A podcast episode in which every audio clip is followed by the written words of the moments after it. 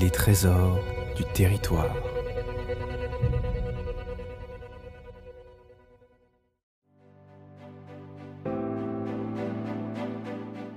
Vous avez envie de connaître les princes et princesses, acteurs, écrivains, peintres et poétesses qui ont bâti l'histoire de la vallée de l'Oise et des Trois Forêts.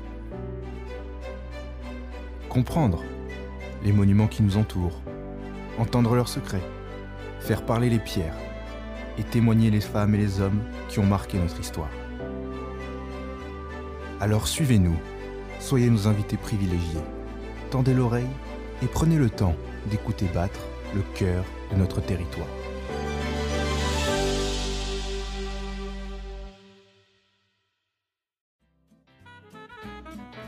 Après avoir poussé les grilles en fer forgé du pavillon chinois, les trésors du territoire vous plongent dans l'histoire de la plus grande plage fluviale de France.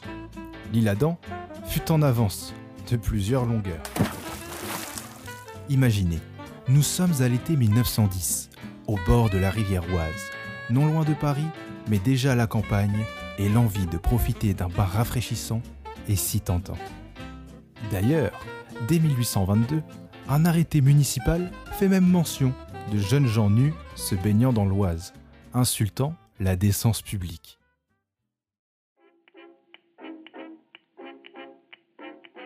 Un homme, Henri Supplice, visionnaire, farouchement attaché à l'idée de développer une plage fluviale, va changer à jamais l'image de la ville de l'Île-Adam. Dans un premier temps, il acquiert une bande de terre de 25 mètres de large et 100 mètres de long pour installer des cabines de plage en toile et réaliser un magnifique jardin. C'est aussi un ponton qui voit le jour permettant aux enfants d'apprendre à nager.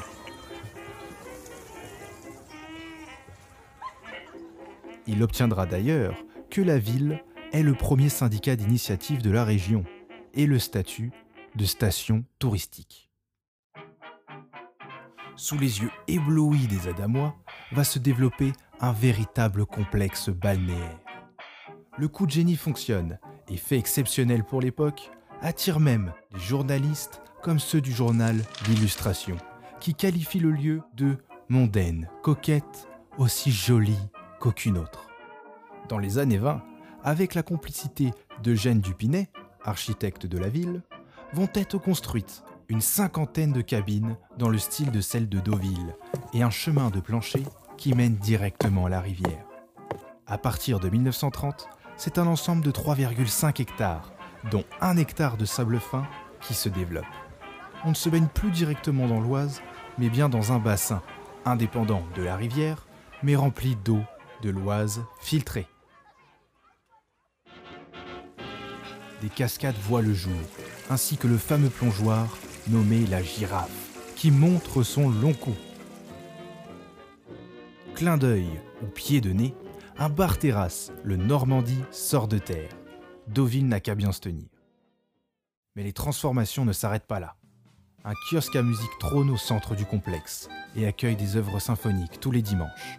Sept cours de tennis édifiés sur le modèle de Roland Garros. Et un nouveau ponton consacré à l'accostage des barques et canots à moteur.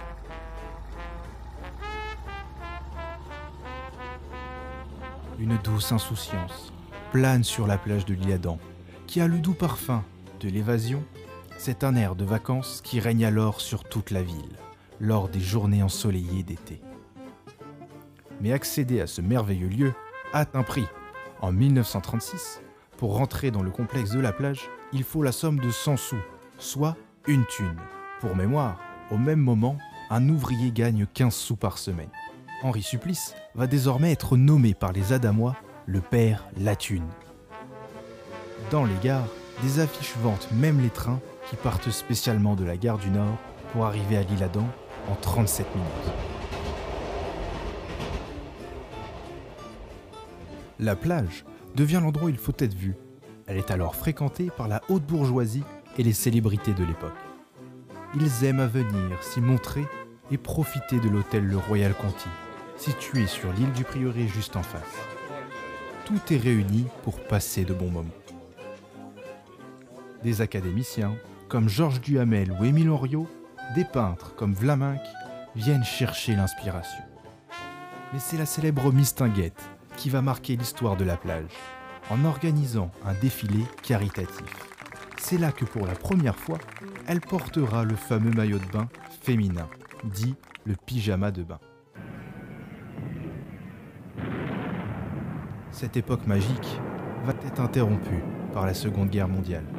Les cabines de la plage seront en partie détruites.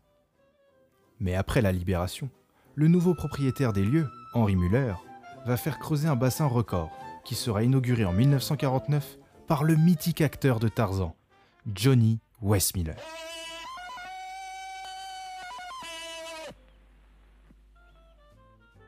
C'est à ce moment-là que la fréquentation de la plage change.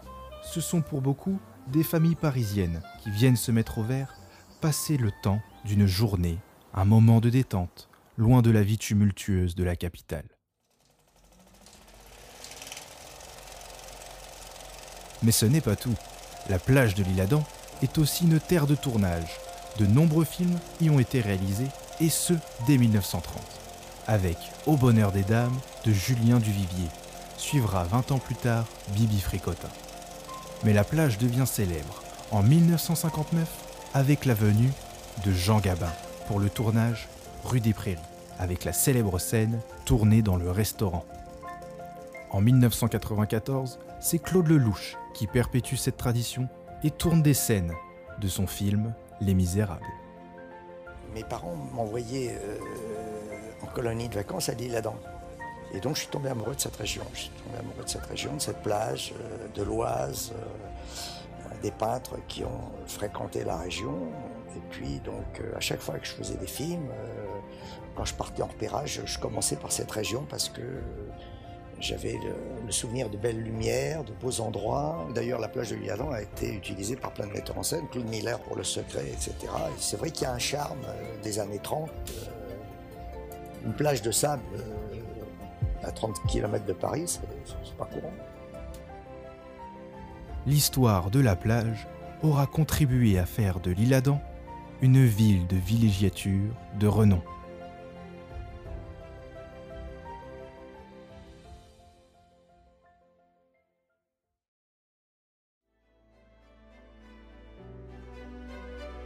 Dans notre prochain épisode, nous marcherons dans les pas de Jean Gabin, enfant de Mériel, qui avant de briller sous les projecteurs, se passionnera pour la pêche en bordoise.